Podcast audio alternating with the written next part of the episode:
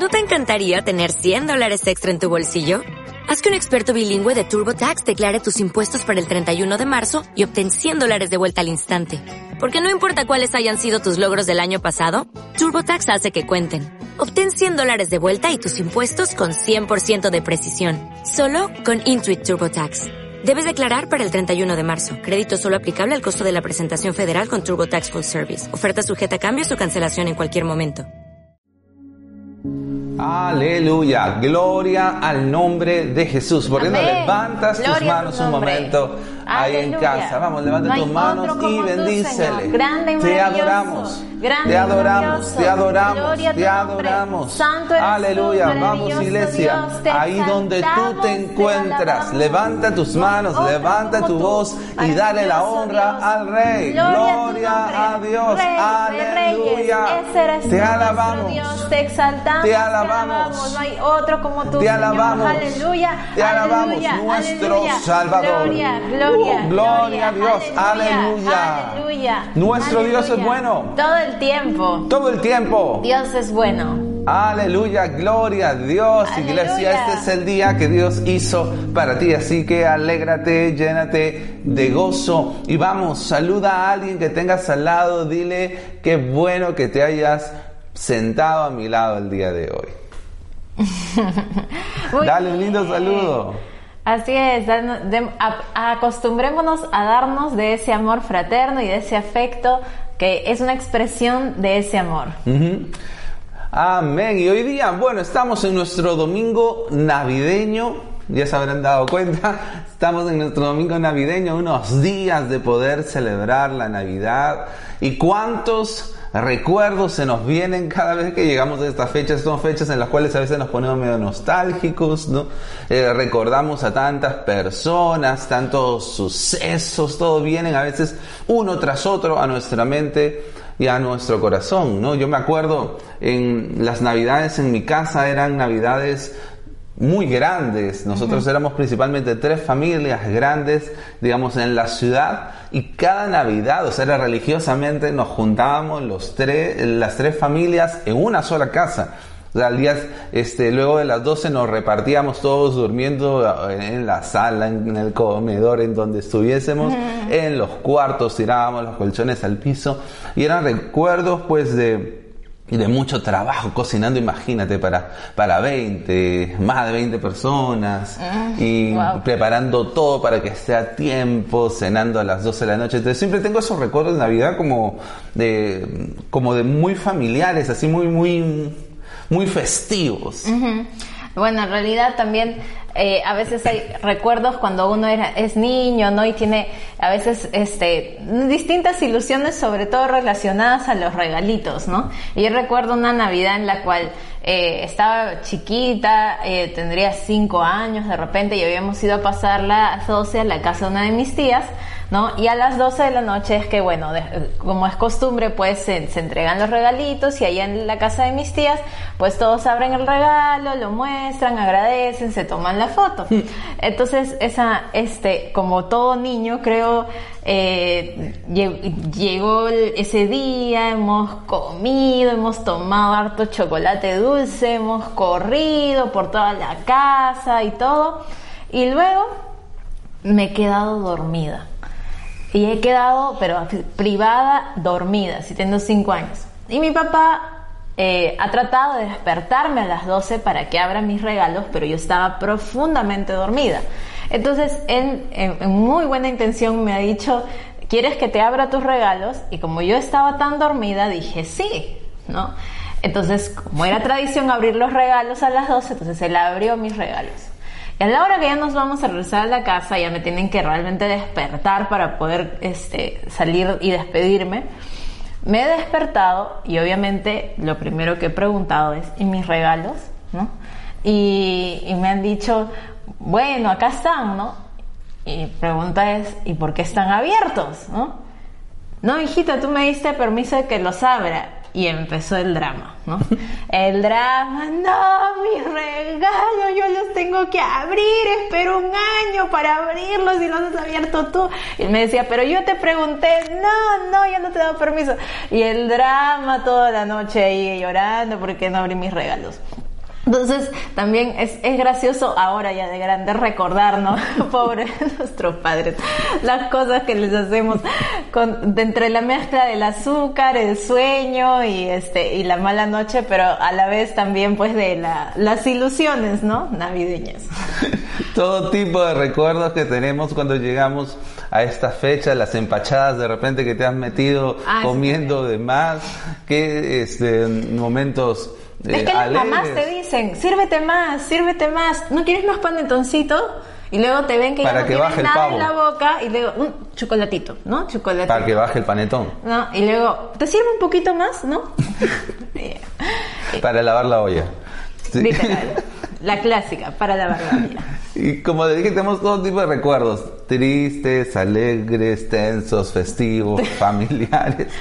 Pero, ¿qué representa la Navidad para ti el día de hoy? ¿Qué es lo que está representando para ti? Porque, digamos, para nuestra cultura, para nuestra sociedad, la Navidad representa un montón de cosas, ¿no? Y no siempre la idea más, más certera. Para muchos representa un tiempo de costumbres religiosas, ¿no? De, de simplemente cumplir con algunos ritos, cumplir con algunos sacramentos. Para algunos es un tiempo de crecimiento financiero. Hay muchas personas que esperan, no, estos tiempos hago más plata que nunca. Para, ni siquiera se acuerdan del- de, lo que significa la Navidad. Solamente ven diciembre, no, este es el Ventas, mes ventas. donde yo vendo, ¿no? Para otros todo lo contrario, este es el mes donde yo compro y donde yo gasto, ¿no? Ofertas. Para otros este es un tiempo para vivir estresados, ¿no? Y muchos pasan el 24 y el 25 más que contentos y agradecidos, la pasan estresados, las pasan estresadas. Para muchos es una celebración familiar y gracias a Dios por la familia, ¿no? Para otros es un tiempo donde debemos eh, endeudarnos para poder regalarle algo a todo el mundo. Algunos incluso se sienten como que medio en el compromiso, ¿ha- ¿has visto?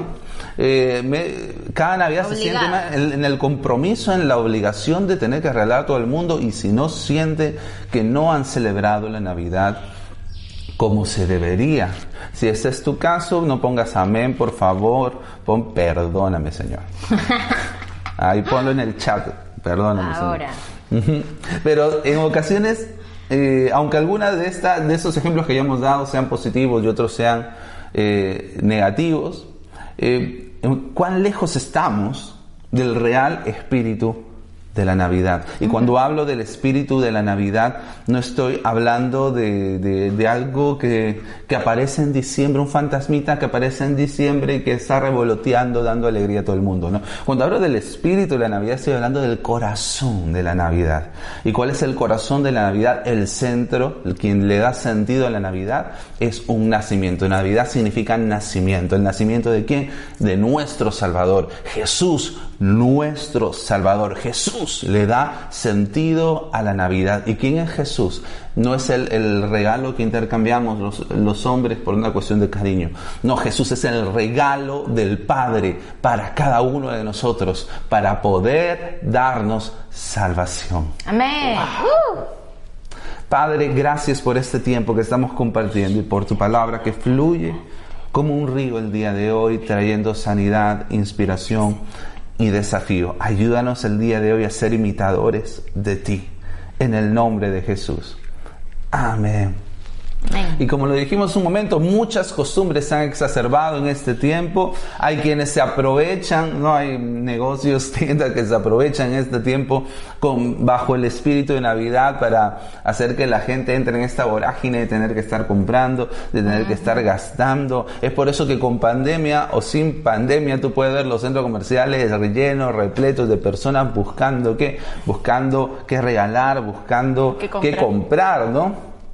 Algunos eh, celebran el nacimiento del niño Jesús, pero ni siquiera entienden qui- qui- quién es Jesús ni lo que Él hizo por cada uno de nosotros. Pero lo que nosotros debemos tener muy claro es que no le podemos pedir a la cultura del mundo que nos enseñe a nosotros qué es Navidad. Claro. Es ilógico despedirle a la sociedad sin Dios y a la cultura de este mundo que nos enseñe a nosotros, la iglesia, el pueblo de Dios, cuál es el real significado de la Navidad, cuál es el corazón de la Navidad. Solamente Dios, a través de Cristo Jesús, puede darnos realmente el sentido de estas fiestas. Me encanta cuando 1 Corintios 2 del 11 al 12 dice, en efecto, ¿quién conoce los pensamientos del ser humano sino su propio espíritu que está en él? Asimismo, nadie conoce los pensamientos de Dios sino el Espíritu de Dios. Nosotros no hemos recibido el Espíritu del mundo, sino el Espíritu que procede de Dios para que entendamos lo que por su gracia Él nos ha concedido. Gloria a Dios, tenemos el Espíritu de Dios. Nosotros hemos recibido el Espíritu Santo y nosotros somos capaces de entender el real sentido de estas fiestas. Nunca le pidas al mundo y a la cultura de este mundo que te explique lo que significa la Navidad. La Navidad es nacimiento. ¿Es el nacimiento de quién? De nuestro Salvador. Nosotros recordamos en este tiempo el nacimiento del Señor Jesús. Es por eso que el pastor Hernán siempre nos decía, nunca desconectes la Navidad de la Semana Santa. Nunca desconecten la Navidad de la Semana Santa. ¿Por qué? Porque ese niño que nació en diciembre nació para entregar su vida en Semana Santa. Nació con un propósito específico, que tú y yo podamos ser salvados. Este es un tiempo para recordar. Gloria a Dios si hay regalo, gloria a Dios si hay pavo o hay lechón o hay pollo o lo que sea. Pero que por encima de todo podamos reconocer y recordar que el significado de estas fiestas tiene que ver con Jesús. No con los regalos que nosotros podamos darnos, sino con el regalo de Dios para el ser humano. Gloria a Dios. Por eso decían las alturas, ¿no? Y paz a los hombres, ¿no? Que gozan de la buena voluntad de Dios. Entonces recordemos en este tiempo lo que Él hizo y seamos inspirados no por esta, no, no por esta cultura que busca sacarnos algo, sino seamos inspirados por el amor y la compasión de Dios que hemos conocido a través de la obra de Jesús, para ser también canales de ese amor y de esa compasión a un mundo que lo necesita. Que esta Navidad sea una Navidad para recordar, sea una Navidad para hacer memoria de la obra de Jesús, pero que también sea una oportunidad para presentar a Jesús a un mundo que le necesita que podamos presentarle de todas las formas posibles y gastándonos para que Jesús sea conocido. Así es. Que esta Navidad sea una oportunidad, ¿no? Como dice mi esposa, que esta Navidad no sea navigastar, navi derrochar, sino navi, ni navi acumular. Ni navi acumular, sino navidar. Navidad. Y mi pregunta para ti es, ¿esta Navidad serás tú un milagro para alguien? ¿Serás tú un milagro para alguien? Y puede sonar muy radical, ¿no? Decir, eh, ¿qué va a ser nuestra Navidad, ¿no? Si va a ser navigastar, naviderrochar, acumular o si va a ser Navidad. ¿no? Puede sonar bastante radical la contraposición, pero en realidad, mira, Jesús fue muy radical y mostró que existe esta contraposición.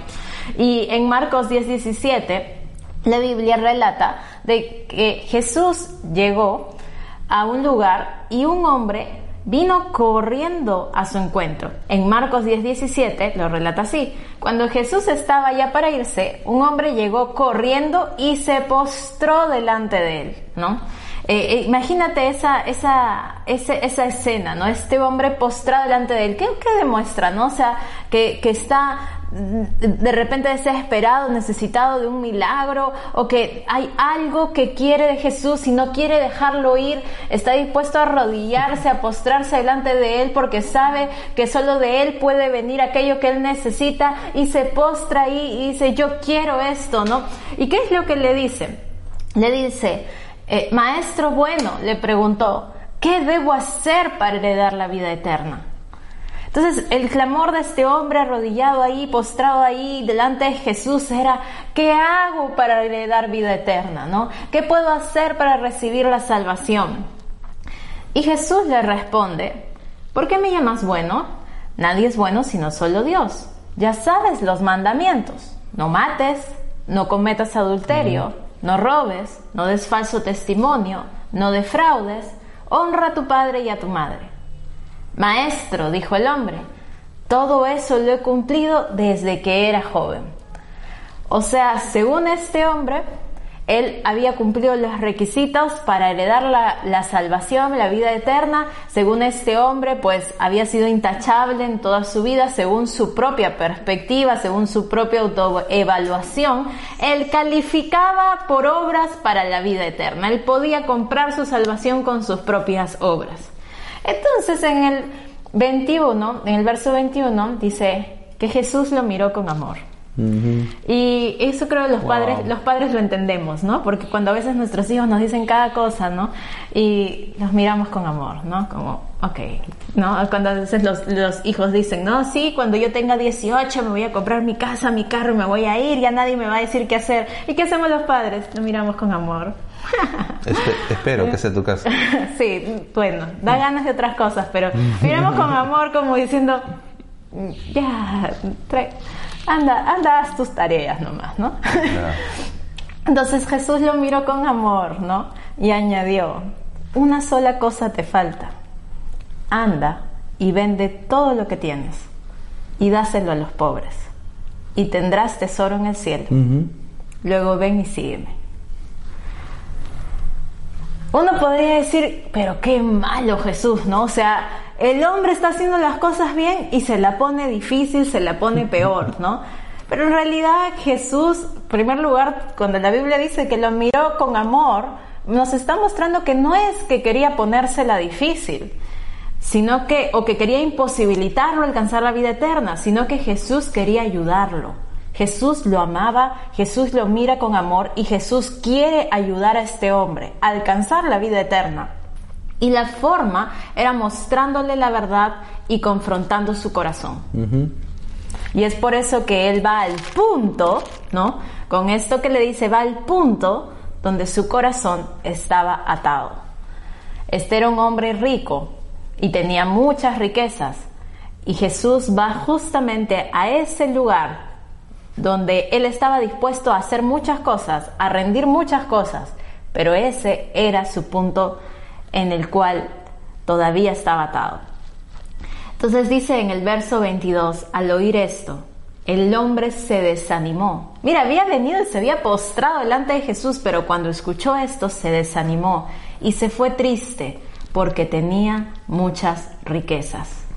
Imagínate esto, se fue triste porque quería la vida eterna, pero no valoraba más la eternidad que lo que tenía aquí en la tierra. Y Jesús le dice, haz tesoros en el cielo. Jesús le está diciendo, o sea, no es que yo no quiero que tú prosperes, pero quiero que prosperes realmente como, como, como lo que tú estás mirando hacia la eternidad. Prospera hacia la eternidad, con visión de eternidad. Pero este hombre estaba atado a sus riquezas terrenales. Y Jesús dijo que donde está tu tesoro, ahí estará también tu corazón. ¿Dónde estaba el corazón de este hombre? En sus riquezas.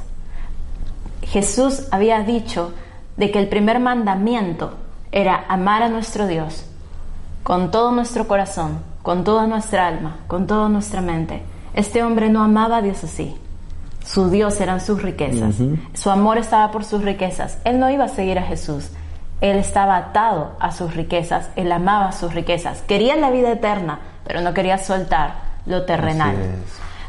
Y, y es por eso de que donde nosotros elijamos invertir demuestra realmente lo que más amamos. Para poder, mire, este hombre recibe el mismo llamado que, que Jesús le hace a los discípulos. Es por eso que después los discípulos le dicen, ¿y qué de nosotros que hemos dejado todo por ti? ¿No? Eh, es el mismo llamado que les dice, ven y sígueme, pero implicaba qué? Dejar. Y dice que los discípulos dejaron las redes y los siguieron. Dejaron todo y es por eso que los discípulos le dicen Jesús, Jesús, ¿y qué de nosotros que hemos dejado todo por seguirte? ¿Y qué de nosotros? Y Jesús les dice, les aseguro que cualquiera que deja algo en esta tierra por mi causa, por seguirme a mí, va a recibir recompensa cien veces más en esta tierra y en la venidera. Esos son los tesoros eternos. Así que eh, e, este hombre no, no, no entendió ni respondió a este llamado, pero los discípulos nos dieron un ejemplo de cómo hacerlo. Entonces, una vez más, eh, de la misma manera hoy, nuestro dar permite que nuestro corazón no se aparte ni se desvíe de quién realmente amamos y en quién creemos. ¿Y cómo damos? Dios nos ha enseñado a darle a Él mediante los diezmos las ofrendas, pero también y sin reemplazar lo anterior, nos ha mandado en toda la escritura a dar y cuidar de los necesitados o a dar a los pobres. Esto es un mandato que Dios nos ha dado constantemente en la escritura y nos ha dado ejemplos. Dios anhela realmente fluir a través de tu vida y de la mía siempre. Él anhela fluir y nosotros cuando pensamos en el fluir pensamos en milagros, señales, sentirnos bien, ¿no? O, o, este, o estar gozosos. Pero el fluir de Dios en nuestro interior es el fluir del amor es el fluir del amor hacia otras vidas. Podemos fluir con señales, con milagros, con el poder de Dios, amén, pero el fluir del amor justamente lo que hace es desata ese poder. Exacto. Eh, necesitamos, mm, eh, mm, como dicen, ¿no? Desatorar esa cañería. ¿Y cómo lo hacemos? Con el ejercicio de ser generoso. Entonces, cuando más nos cuesta, dicen dar, es cuando más debes de dar. Cuando más te está doliendo es cuando más tienes que hacerlo, porque estás desatorando la cañería del fluir del amor. Dios anhela fluir a través de tu vida. Y aún más en tiempos como este, donde somos la iglesia que no está atada a la pobreza, porque Cristo la redimió.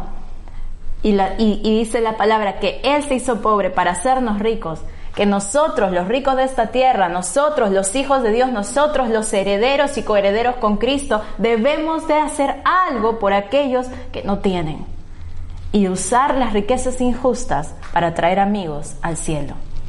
La pregunta es, ¿esta Navidad serás tú un milagro para alguien?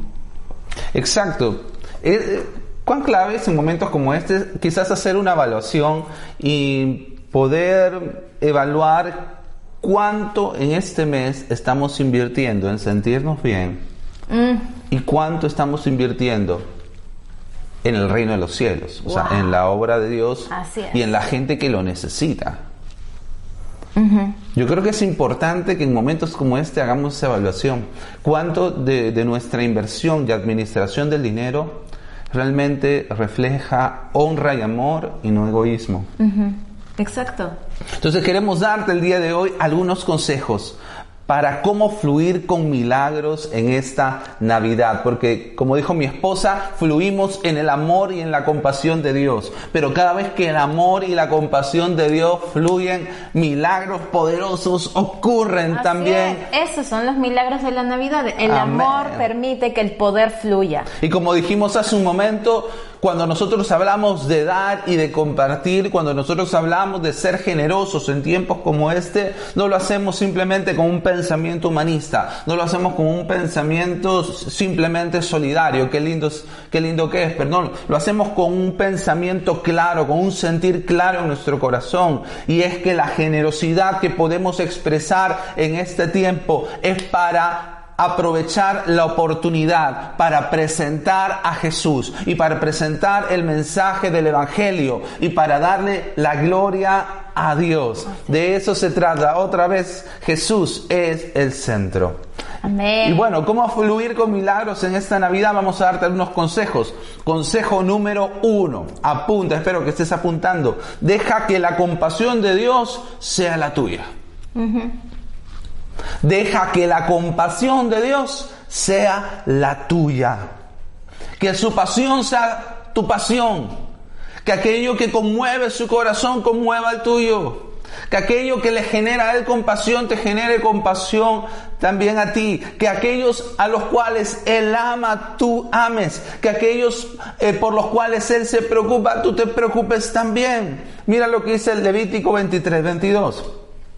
Cuando llegue el tiempo de la cosecha, no cieguen o no cosechen hasta el último rincón del campo, ni recojan todas las espigas que queden de la mies. Déjenla para los pobres y los extranjeros. Yo soy el Señor, su Dios. Mira, le está diciendo cuando tú te, te toque cosechar de tu trabajo.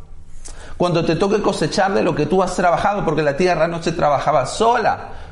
La tenían que trabajar los israelitas pero no solamente la trabajaban con sus fuerzas, sino con la bendición de Dios, porque la bendición de Dios es la que enriquece y no añade tristeza con ella. Pero ellos tenían que trabajar y cualquiera podría decir, pero yo me lo he ganado. Yo tengo derecho a gastármelo todo si quiero.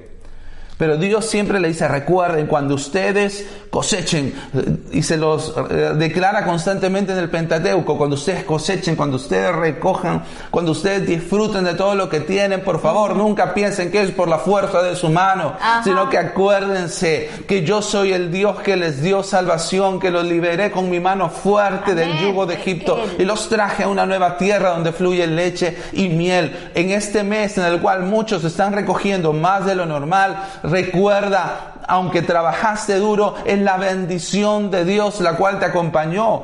Y este Dios que te bendice, eh, le dice a los israelitas, igual que te dice a ti el día de hoy, no recojas todo. No recojas toda la cosecha. Sí, lleva tus diezmos al sacerdote, sí recoge lo que es para ti, recoge lo que es para sembrar, pero no recojas todo, deja una parte para qué? Para que aquellos que lo necesitan lo puedan tomar gratuitamente. Fíjate, Dios está pensando en aquellos que necesitan, que tienen una necesidad. Mira lo que dice Salmo 68.5, Padre de los huérfanos, defensor de las viudas, este es Dios y su morada es santa. Wow, Él se llama a sí mismo Padre de huérfanos, defensor de viudas. Los huérfanos y las viudas en ese tiempo eran personas de suma necesidad, a los cuales nadie atendía. Bueno, Dios está diciendo a aquellos a los cuales nadie ve, aquellos a los cuales em, nadie atiende, aquellos de los cuales todos se olvidan. Yo no me olvido, yo quiero atenderlos, yo tomo responsabilidad por aquellos que tienen necesidades, yo quiero suplir esas necesidades. Pero ¿cómo lo va a hacer Dios en esta tierra, cómo Dios va a suplir las necesidades de otros en esta tierra. Obvio, por medio de su cuerpo, y su cuerpo es la iglesia. Dios se toma personal el cuidado de la gente con necesidad. Aleluya, hay bendición y herencia para aquellos que fluyen con la compasión de Dios para tocar la vida de otros.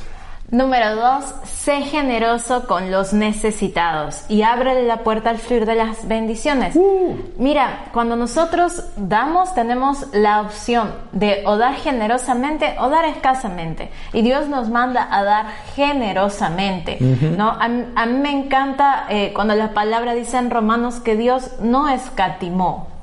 ¿no? Que Dios no se reservó ni siquiera a su propio Hijo. Y es así como debemos dar generosamente, sin escatimar. Salmos 41.1.3 dice, qué alegría hay para uh, los que tratan bien a los pobres. El Señor los rescata cuando están en apuros. El Señor los protege y los mantiene con vida. Los prospera en la tierra y los rescata de sus enemigos. El Señor atiende cuando están enfermos y les devuelve la salud. Hermano, no solamente Dios quiere cuidar de los necesitados por medio de su iglesia, que eso es glorioso y maravilloso, sino que además Dios quiere prosperar a su iglesia y la forma en la cual lo hace es justamente cuando nosotros podemos hacer lo que Él nos dice que hagamos. Es allí donde nosotros le permitimos, en primer lugar, en el fluir con su amor, le permitimos a Él entonces que pueda dar a nosotros todo aquello que ha prometido. Mire, dice que a los que tratan bien a los pobres el Señor les rescata, el Señor les protege, los mantiene con vida, los prospera, dice, los atiende cuando están enfermos y les devuelve la salud. Hay bendiciones que se activan cuando nosotros somos generosos uh. con los pobres. Amén. Proverbios 22.9 dice, el que es generoso será bendecido. No dice pierde, no dice será eh, quedará en bancarrota, dice será bendecido, es tu seguro, pues comparte su comida con los pobres. Isaías 58, del 7 al 9 dice, ¿no es acaso el ayuno compartir tu pan con el hambriento y dar refugio a los pobres sin techo, vestir al desnudo y no dejar de lado a tus semejantes? Si así procedes, tu luz despuntará como la aurora y al instante llegará tu sanidad. Tu justicia te abrirá el camino y la gloria del Señor te seguirá. Llamarás y el Señor responderá. Pedirás ayuda y Él dirá, aquí estoy. Uh, gloria a Dios. Este es el beneficio de salud del dador. Cuando tú eres un dador, Dios va a proteger tu vida porque Dios desea que los, que los dadores vivan. él te necesita aquí en la tierra financiando lo que Él está haciendo. Uh, si no es. estás financiando los planes de Dios, te estás colocando en lugar fuera de los planes de Dios, saliendo de la protección y donde no eres tan imprescindible. Que seas una persona necesitada y clave para los planes de Dios. Dios quiere realmente usarte para hacer su obra aquí en la tierra. Y Así Dios es. quiere prosperarte para que tú puedas financiar su obra en la tierra. Pero sabes que hermano, es tu decisión. Y dependiendo de tu decisión, lo que le permitas al Señor hacer contigo. Pero si tú confías en el Señor y confías que lo que Él nos manda hacer como iglesia realmente siempre es lo mejor, realmente todos salimos ganando, entonces vas a poder ver mucho más allá de lo que has podido ver hasta hoy, en la buena eh, voluntad de Dios y, y su favor hacia tu vida. Oh, amén. Número tres, que tu generosidad inspire a otros. Que tu generosidad inspire a otros. Una de las cosas más claras que se ve a lo largo del Antiguo Testamento y del Nuevo Testamento cuando la iglesia es establecida es que una de las marcas que Dios siempre dejó en claro en la naturaleza de su iglesia era compasión a quienes, a aquellos que lo necesitaban. La generosidad con aquellos que lo necesitan es una marca de la iglesia de Cristo. Amén. Mira lo que dice Hechos 4, 33 al 35, los apóstoles a su vez con gran poder seguían dando testimonio de la resurrección del Señor. La gracia de Dios se derramaba abundantemente sobre todos ellos, pues no había ningún necesitado en la comunidad. Quienes poseían casas o terrenos los vendían, llevaban el dinero al- de las ventas y lo entregaban a los apóstoles Wow. para que se distribuyera a cada uno según su necesidad. Fíjate, la iglesia era un ejemplo de generosidad Amén. y de una generosidad que inspire a otras personas. Uno lo hizo y otro también lo hizo y otro también lo hizo. La generosidad genuina inspira. Y Dios nos está llamando como iglesia a inspirar la generosidad de otros. Cada vez que, cada año que hemos hecho, por ejemplo, el evento de Pucallpa, Wow. nos- nosotros hemos inspirado a la iglesia y cada año hemos recogido más para hacer una bendición. Hemos inspirado a la iglesia a levantarse, a dar. Cada año hemos rebasado nuestras metas. Aún gente de afuera Y de ajá. la iglesia ha sido parte. Y a, y a eso es lo que iba, porque no solamente éramos inspirados nosotros, sino que nuestra generosidad inspiraba a otros creyentes y nuestra generosidad también inspiraba a gente que no conocía al Señor. Y muchos por causa de eso conocieron al Señor. Y esa generosidad hizo que, que personas, que hermanos y hermanas de la iglesia llevaran la causa a, a sus trabajos, a sus empresas y gente que no conocía al Señor se unieron a esta causa y pudieron ser inspirados y ver un ejemplo práctico del amor y la compasión en acción. Mira lo que dice Hechos 20:35. Con mi ejemplo, con mi ejemplo les he mostrado que es preciso trabajar duro para ayudar a los necesitados. No dice trabajar duro para que comas pavo, no dice trabajar duro para gastarte en cualquier tontería. Dice trabajar duro para ayudar a los necesitados. Recordando las palabras del Señor Jesús. Hay más dicha en dar que en recibir. Aleluya. Y cuan- es por eso que la Biblia habla de dadores alegres. Hay más dicha cuando nosotros fluimos con Dios que cuando nosotros retenemos el dar y retenemos el fluir de Dios en nuestra vida. Así es. Número cuatro, considera cada ofrenda como una semilla. Mira, ah, tienes que mirar las cosas como la Biblia las ve. ¿Alguna vez has sembrado algo? ¿Alguna vez has sembrado aunque sea tu frijolito? ¿No te has dado cuenta que algo sucedió con esa semilla? No se quedó igual, brotó, fructificó. No se queda igual la semilla cuando es plantada. Amén. En la mano muere, pero cuando es plantada algo sucede. Lo que tú das es semilla. Míralo así, no dejes que el diablo quite tus ojos de lo que es. No, no es que estás perdiendo plata, no, estoy sembrando para mi futuro. Mire, Amén. segunda de Corintios 9, 6, 11 dice, recuerden lo siguiente.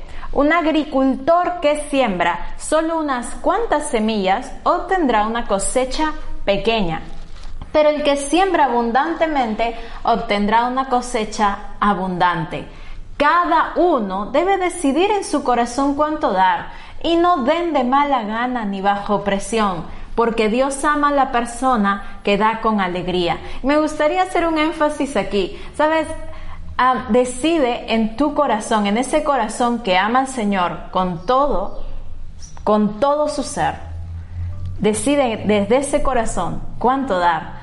No desde tu mente que trata de calcular cuánto sobra. No, decide desde ese corazón que ama a Dios y que sí está dispuesto, así como los discípulos, a dejarlo todo para seguirle a Él. Verso 8 dice, y Dios proveerá con Uh, generosidad amén. todo lo que necesiten. Entonces siempre tendrán todo lo necesario y habrá bastante de sobra que compartir con otros. Como dicen las escrituras, ellos comparten con libertad y dan generosamente a los pobres. Oh, Sus Dios. buenas Aleluya. acciones serán recordadas para siempre. Mire, dice que cuando nosotros sembramos poco, cosechamos poco. La cantidad de tus semillas va a determinar la cantidad de tus cosechas. Es totalmente proporcional. Cuando sembramos abundantes semillas, cosechamos abundantes cosechas. Y sabes, mire, pero no solamente son cosechas en el sentido material, sino también, aún como dice aquí, sus buenas acciones serán recordadas para siempre. Amén. Este es el legado que debemos buscar. Pues es Dios quien provee la semilla al agricultor y luego el pan para comer. De la misma manera, Él proveerá y aumentará los recursos de ustedes. Escucha, Amén. hermano, dice, de la misma manera.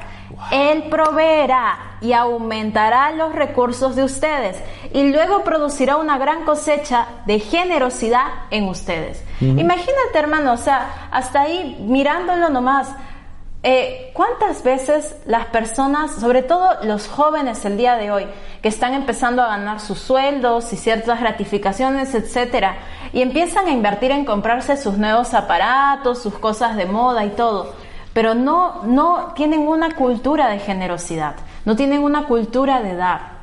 ¿Sabes? Lo que están haciendo es, en vez de asegurar su futuro, se lo están robando. Porque Dios tiene promesas eh, para aquel que da. Y sabes, Eh, el, el- el día de hoy, ser avaro es una vez más asegurar que en el futuro va a haber falta y escasez. Efectivamente dice, serán enriquecidos en todo. O sea, Pablo sigue Wow. hablando aquí. Efectivamente dice, serán enriquecidos en todo sentido para que siempre puedan ser generosos. Justo lo que estamos hablando. Es decir, que cuando nosotros practicamos el dar, Dios quiere usar, Dios nos está usando y como quiere seguir usando, nos Amén. seguirá trayendo aún más y más. Y cuando lleven, vemos sus ofrendas a las personas que los necesitan, ellos darán gracias a Dios. Wow, imagínate, una semilla para bendecir, una semilla para amar, una semilla también para cosechar. Así es. Dios quiere enseñarte que hay, si bien una parte para comer, hay pan para comer, otra es para volver a sembrar. Es decir, de lo que Él nos da es para nuestras necesidades, por supuesto. Él es el que suple nuestras necesidades, pero también hay una parte que es para poder bendecir y dar a otros. Y siempre debemos practicar el separarla. Como siempre, Dios lo hace para así tener la oportunidad de bendecirte en toda su extensión. Porque los mandamientos de Dios no son para que pierdas.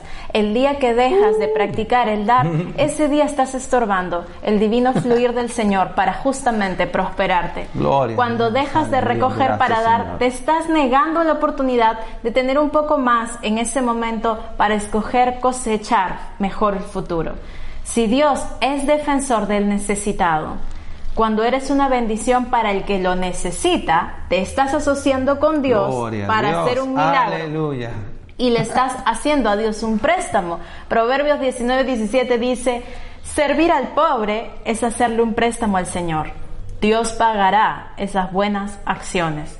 Y cuando dicen que Dios pagará, no es don Ramón escondiéndose, es Dios pagará. Él realmente va a pagar esas buenas acciones. Jamás es pérdida, solo el diablo puede decir que es pérdida y él es un mentiroso. Es ganancia, es cosecha. Amén. Gloria a Dios. Y nuestro último consejo es deja que Dios se lleve la, La gloria. gloria.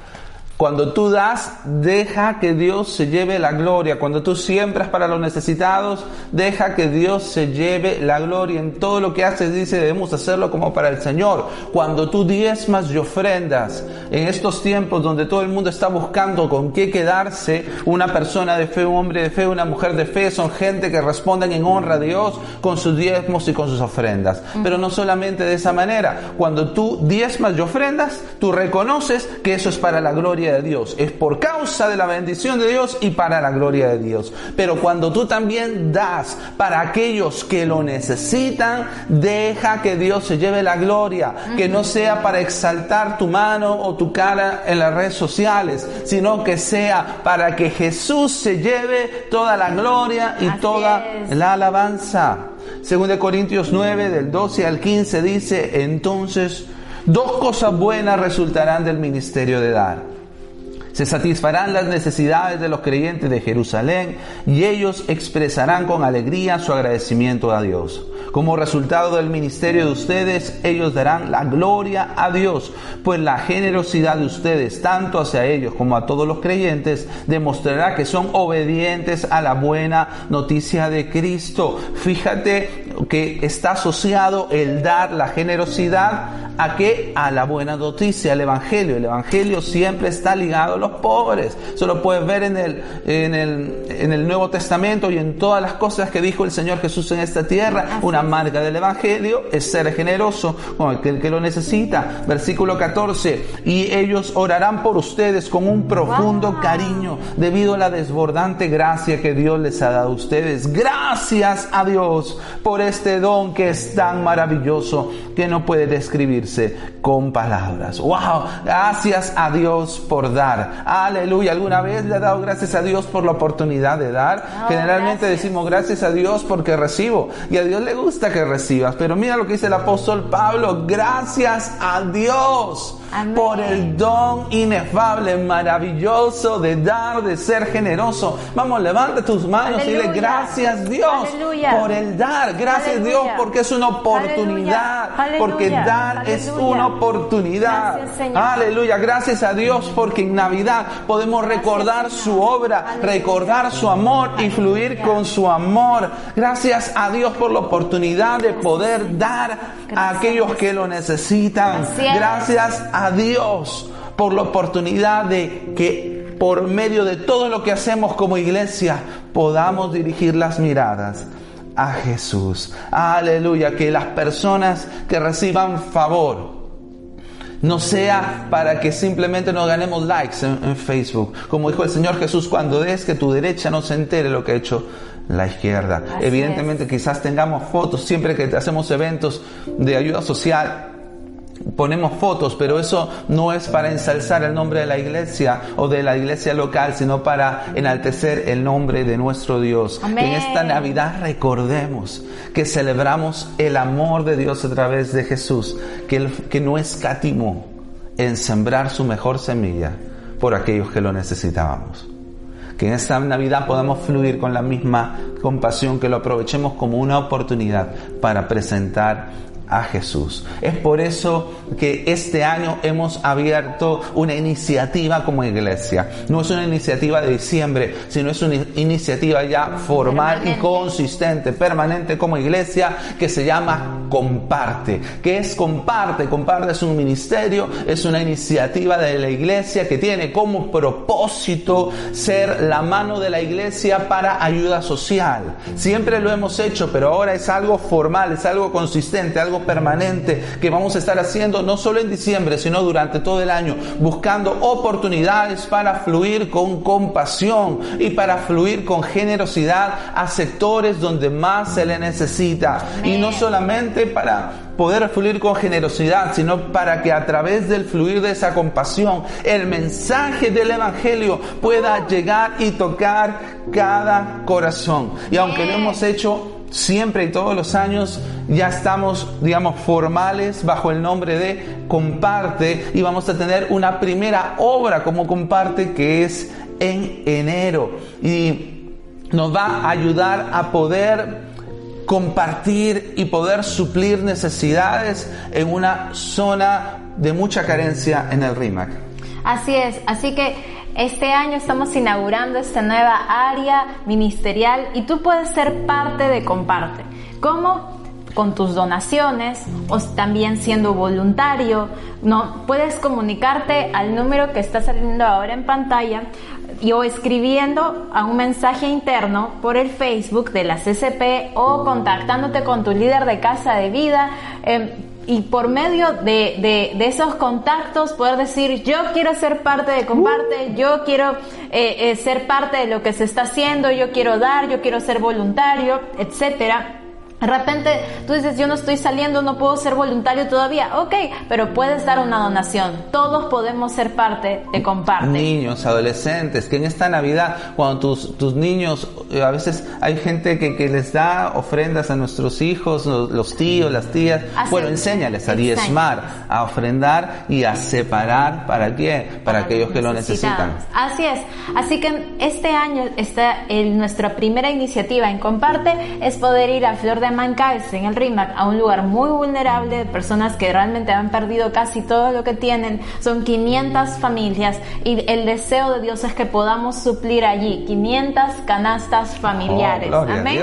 500 canastas familiares. Así que yo quiero que hoy, hoy mismo tú puedas decir cuántas canastas vas a dar. Uh -huh. Aproximadamente el valor de las canastas son 50 soles. Así que puedas decir tú, yo quiero dar tantas canastas. Puedes escribir para el Facebook de la iglesia puedes ahorita mismo poner un comentario y poner allí cuántas canastas quieres dar. Puedes también eh, contactarte al número que está saliendo allí y decir cuántas canastas son para que te puedan dar la cuenta o poder ver en la forma recoger este el dinero y podamos así entonces eh, reunir todo lo necesario. Nuestra meta es juntar 500 Amén. canastas al 31 de diciembre. Yo quiero recordarte que es Dios quien da semilla al que siembra. No no es tu no es tu carne, tu esfuerzo. Es Dios quien da semilla al, al que siembra. Si tú quieres dar, pídele al Señor la semilla. Dile al Señor cuánto quieres dar y pídele la semilla. Cree por ella y cuando uh. llegue, siémbrala. Amén. Amén. Recuerda, la semilla en la tierra siempre produce algo. Así que estamos recolectando esto y la pregunta es, ¿esta Navidad serás un milagro para alguien? Antes de orar, solo quiero recordarte algo. Empezamos este tiempo hablando acerca de este joven rico que quería la vida eterna. Piensa dónde está hoy. ¿Dónde está hoy? No está en el cielo Está en un destino terrible y tormentoso. Dime allí dónde está, en el infierno. ¿Crees tú que ahorita está pensando en sus riquezas? Que ahorita no está pensando en debí dejar soltar para seguir a Jesús. Sabes, hay mucha gente hoy en el cielo que vivió esta tierra, conoció a Cristo como tú y como yo, pero decidió guardar sus riquezas para sí mismo y se olvidó de los necesitados. Hoy desde el cielo están arrepentidos de no haber invertido mejor su dinero aquí. El dinero de aquí no se vaya, pero sí podemos aquí con ese dinero hacer tesoros allá. Que no llegues al cielo para arrepentirte uh -huh. de que no fuiste un buen administrador aquí en la tierra. Seamos buenos administradores de lo que Dios nos da y Dios nos manda a cuidar de los necesitados.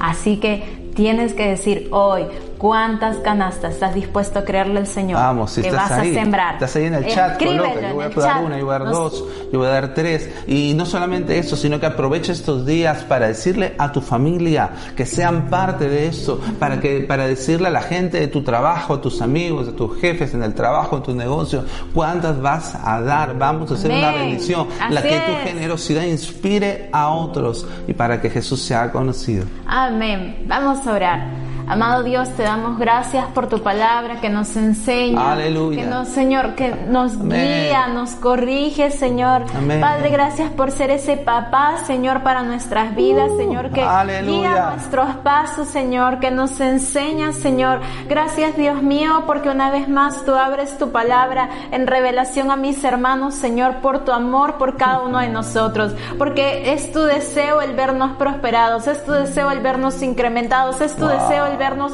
Señor, avanzar en distintas áreas de nuestra vida, Señor. Y por eso nos enseñas, Señor, cuáles son los caminos, Señor, para la real prosperidad. Cuáles son los caminos, Señor, para Aleluya. realmente, Señor, eh, poder recibir de ti y hacer tu obra aquí. Gracias, Dios mío.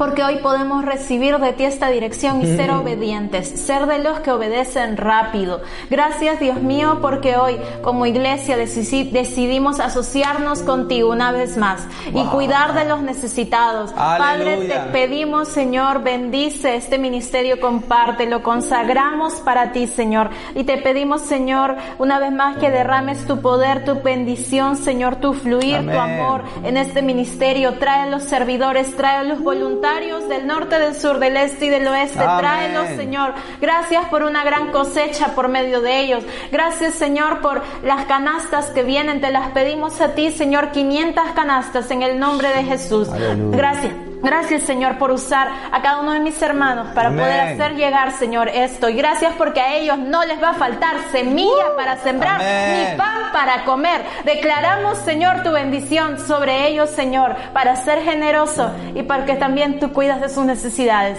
Te bendecimos hoy y declaramos, Señor, que este, este mover, Señor, tuyo en la tierra, Señor, será siempre para tu gloria. Te bendecimos en el nombre de Jesús.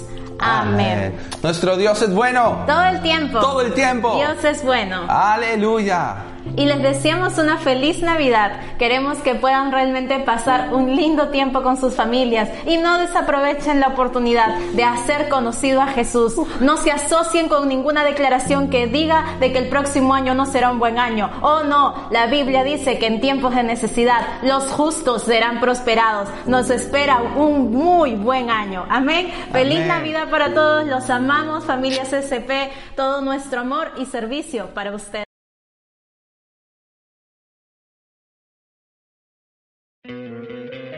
¿No te encantaría tener 100 dólares extra en tu bolsillo? Haz que un experto bilingüe de TurboTax declare tus impuestos para el 31 de marzo y obtén 100 dólares de vuelta al instante. Porque no importa cuáles hayan sido tus logros del año pasado, TurboTax hace que cuenten. Obtén 100 dólares de vuelta y tus impuestos con 100% de precisión. Solo con Intuit TurboTax. Debes declarar para el 31 de marzo. Crédito solo aplicable al costo de la presentación federal con TurboTax Full Service. Oferta sujeta a cambios o cancelación en cualquier momento.